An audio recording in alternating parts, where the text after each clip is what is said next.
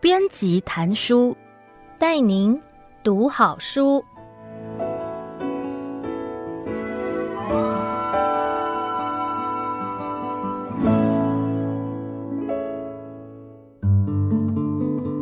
您好，欢迎收听由爱播听书 FM 制作的书斋音频编辑谈书，我是尖端出版的编辑陈昭燕，让我为您挑选值得阅读的好书。让您只花不到半个小时的时间，就能聆听一本好书，了解书里的精华。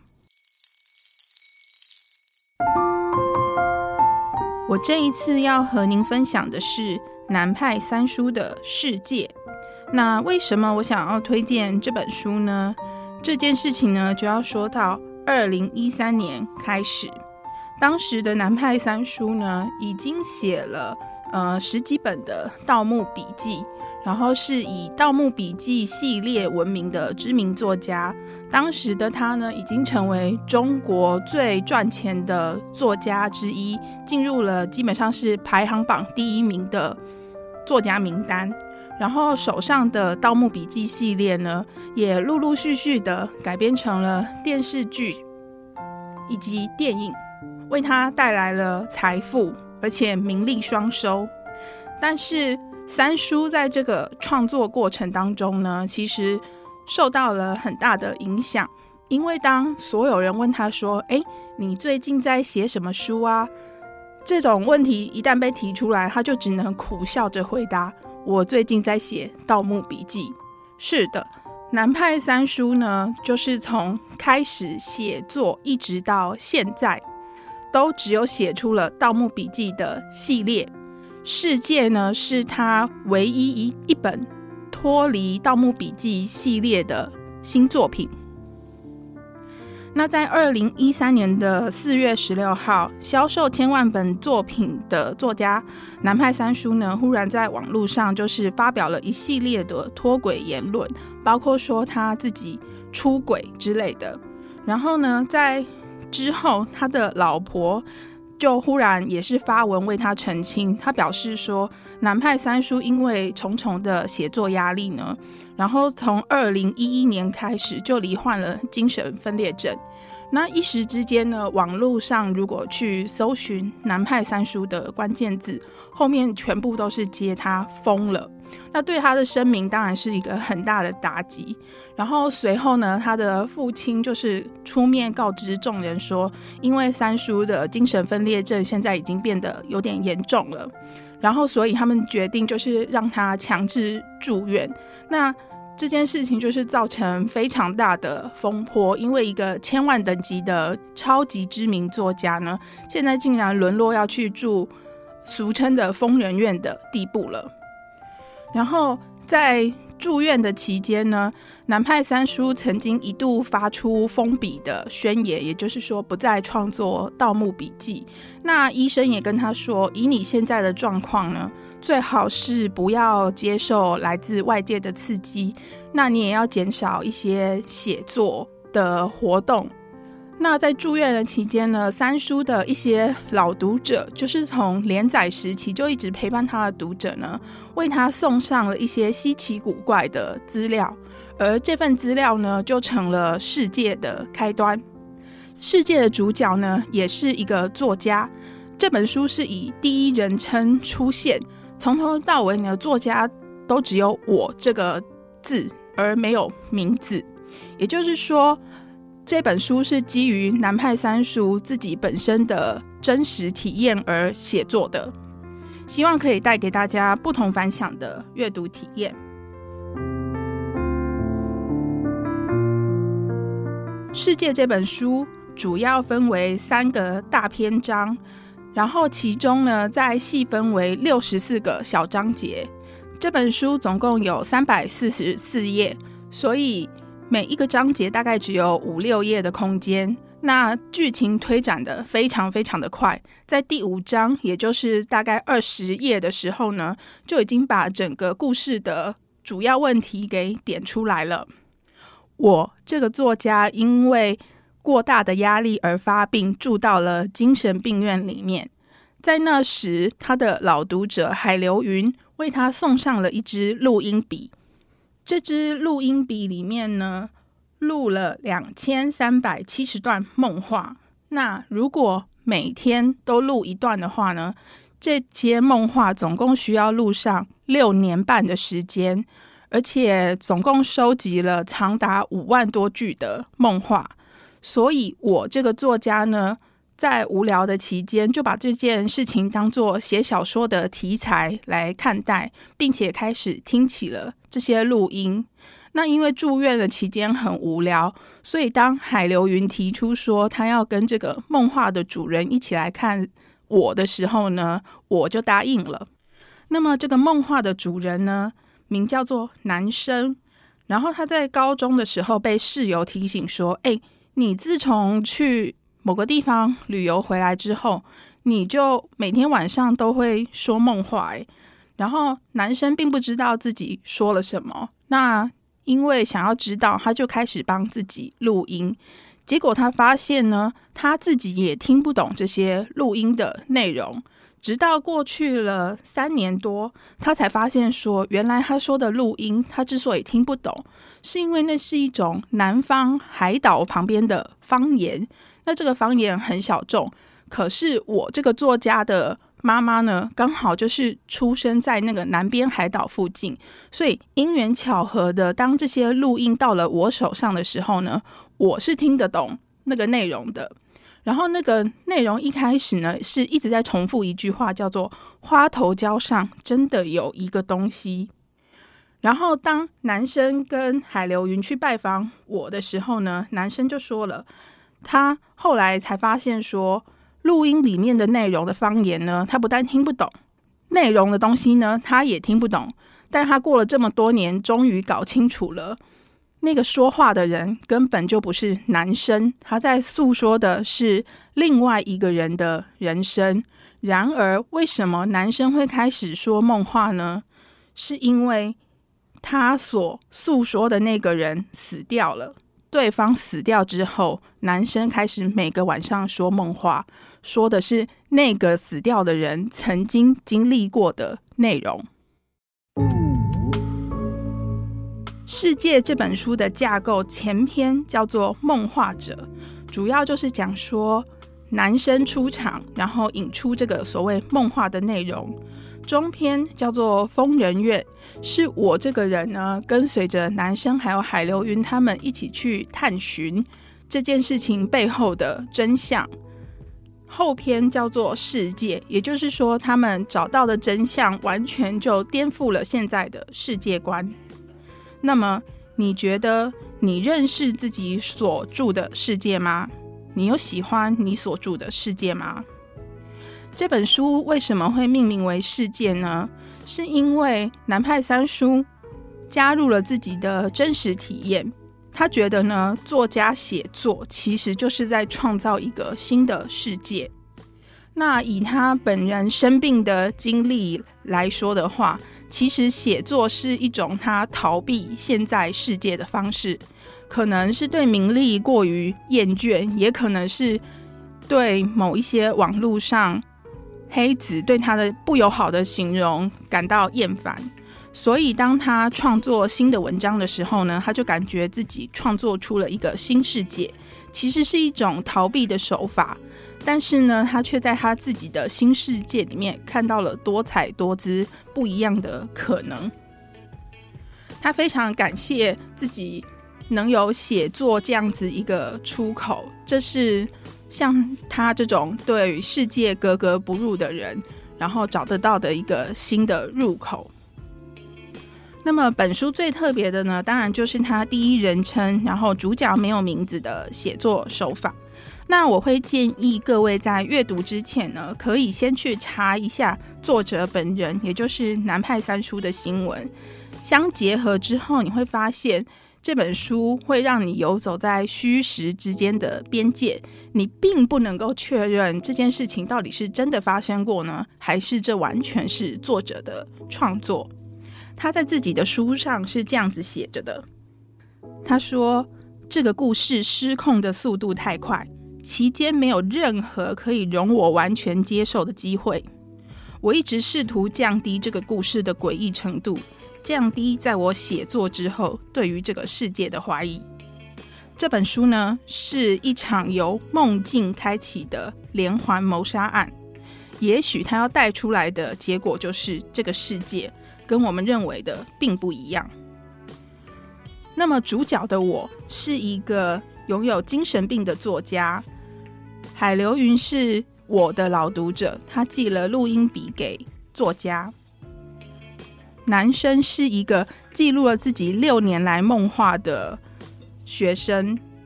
他的梦话内容跟他本人完全没有关系。王海生是梦话的主人，他借由男生之口说出了有关这个世界的真相。小林是我这个作家的老朋友，他在跟我探案的过程当中，出演了类似像福尔摩斯与华生这个华生的角色，是一个负责推理的人。那这样子的设定呢，大家也可以在三叔的成名作《盗墓笔记》中看见。接下来要说的呢，叫沈国礼。沈国礼是这所有事件的始作俑者。那为什么这个事件会发生呢？是因为在好几年前，沈国礼身患绝症，然后他为了要治疗自己呢，想出了一个办法。然后才导致后面的祸端。在这个故事当中呢，因为是以精神病院或者说是疯人院为一个贯穿全文的地点，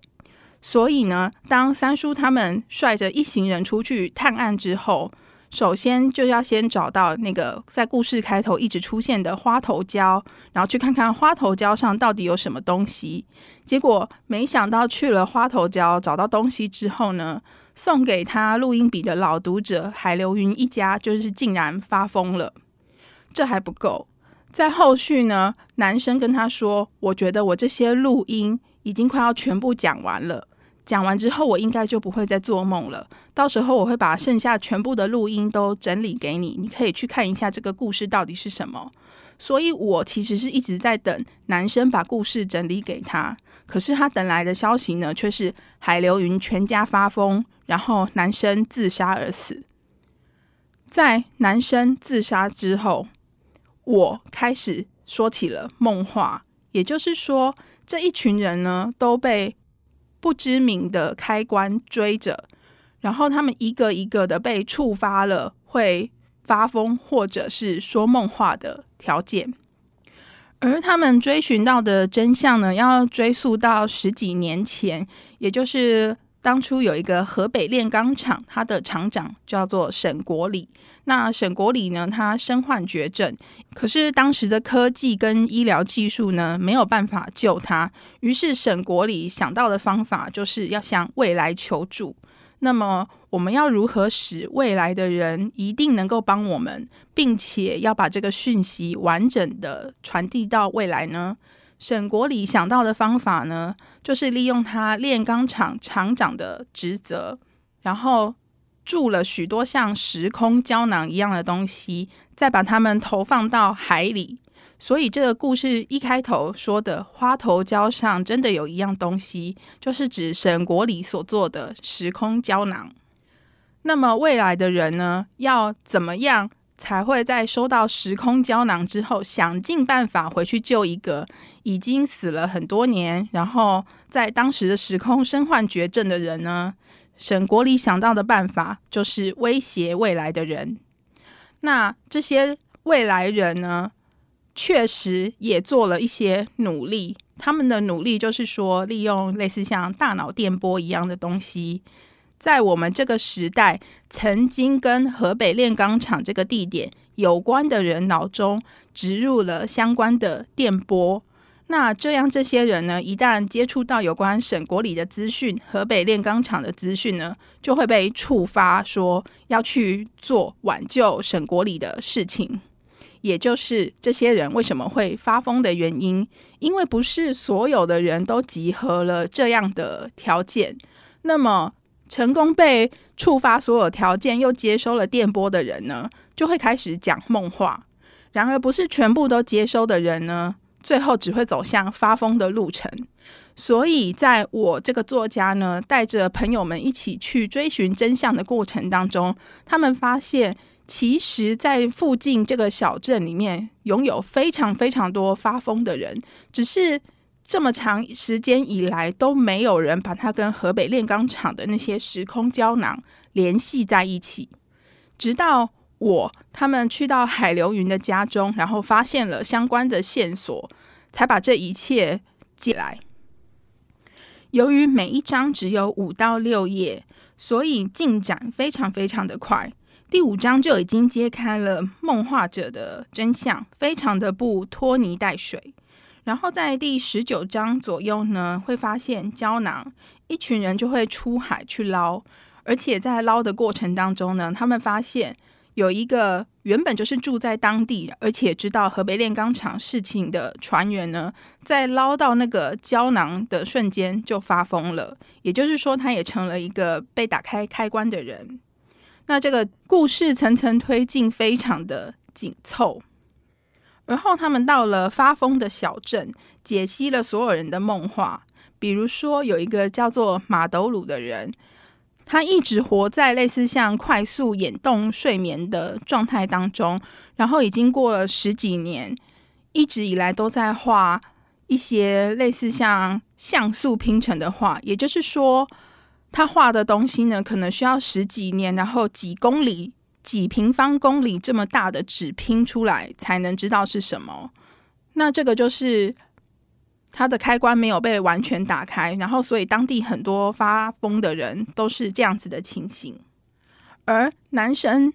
自杀死掉之后呢，我开始发现说我也会开始讲梦话了。那么我一开始是不想要被卷入这个麻烦当中的，为什么？后来他却毅然决然的决定加入，并且还找了小林这个类似华生的聪明人来当他的助手呢。是因为我发现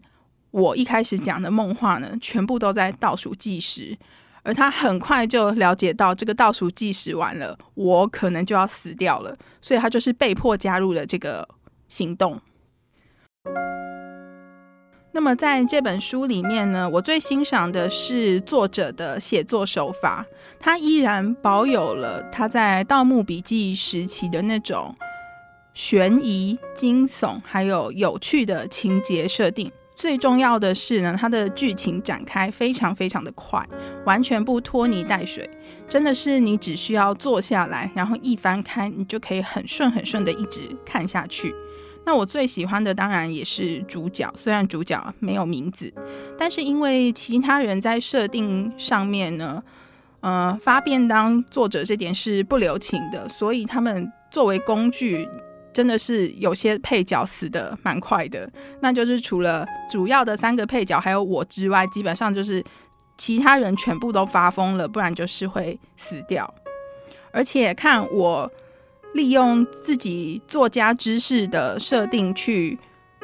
拓展人脉，或者是解谜，也是很有趣的事情。比如说，我在里面呢，就写了一些其实是现实世界的作家的梗在里面。那如果大家对于科幻小说作家比较熟的话呢，其实可以看得出来，这是南派三叔在写作的时候呢。直接的就是揶揄了他的作家朋友。对作者而言，小说是创造世界的过程。很多作者呢，都会在他的创作当中寄托自己。而这本呢，是南派三叔脱离《盗墓笔记》系列之后唯一的一本全新创作，更加是他的病中创作。所以这也是最贴近他本人心情的一部小说。那三叔非常积极地寻求在台湾出版这本书。我们在制作的时候呢，南派三叔正在横店的片场拍戏，所以呃，我们所有沟通的过程呢，都是他跟经纪人非常繁忙的在现场，就是拍戏的空档，然后努力的回给我们，包括他还在那段期间就写给了台湾读者的独家的序。大家如果拿到书的时候，可以特意的看一下。而他在这本书的写作上呢，也刻意的让人分不清楚所谓真实跟虚拟的界限，所以读者读完之后呢，是绝对会产生这样子的怀疑，就是这件事情到底有没有真的发生过呢？其实，在简体版出版的时候，大陆的读者就已经有说过一句话，他说：“我觉得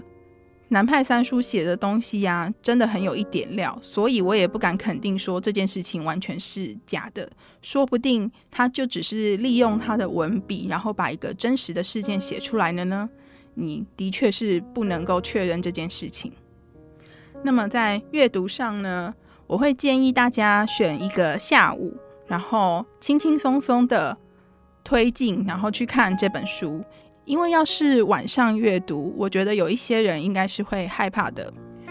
当初也有读者说，他一个人住，在看完之后呢，差点就买了一支录音笔。他也害怕说，在没有人知道的时候，他也会说起梦话。也有读者说，这本书实在是非常的引人入胜，一口气读完的爽感非常高。虽然也曾惊恐过，但更多的是被吸引。这些其实都是他从《盗墓笔记》时代累积下来的老读者。那基本上大家的评价呢都很高，是一本初时看你觉得是惊悚推理，然后到最后会慢慢往科幻面旋转的一本小说。这本小说的娱乐性相当高，推荐给喜欢看故事或是喜欢推理解谜的读者。当然，如果你曾经是《盗墓笔记》的粉丝，那就更要看这本书，更要看南派三叔从病中恢复、突破自己之后，然后也突破《盗墓笔记》的框架之后，全新创作出来的一个新的系列。我是尖端出版的编辑陈昭燕，祝福您可以畅游书海，遇见好书。希望下次还有机会为您说书。编辑谈书，谢谢您的收听，我们下次见。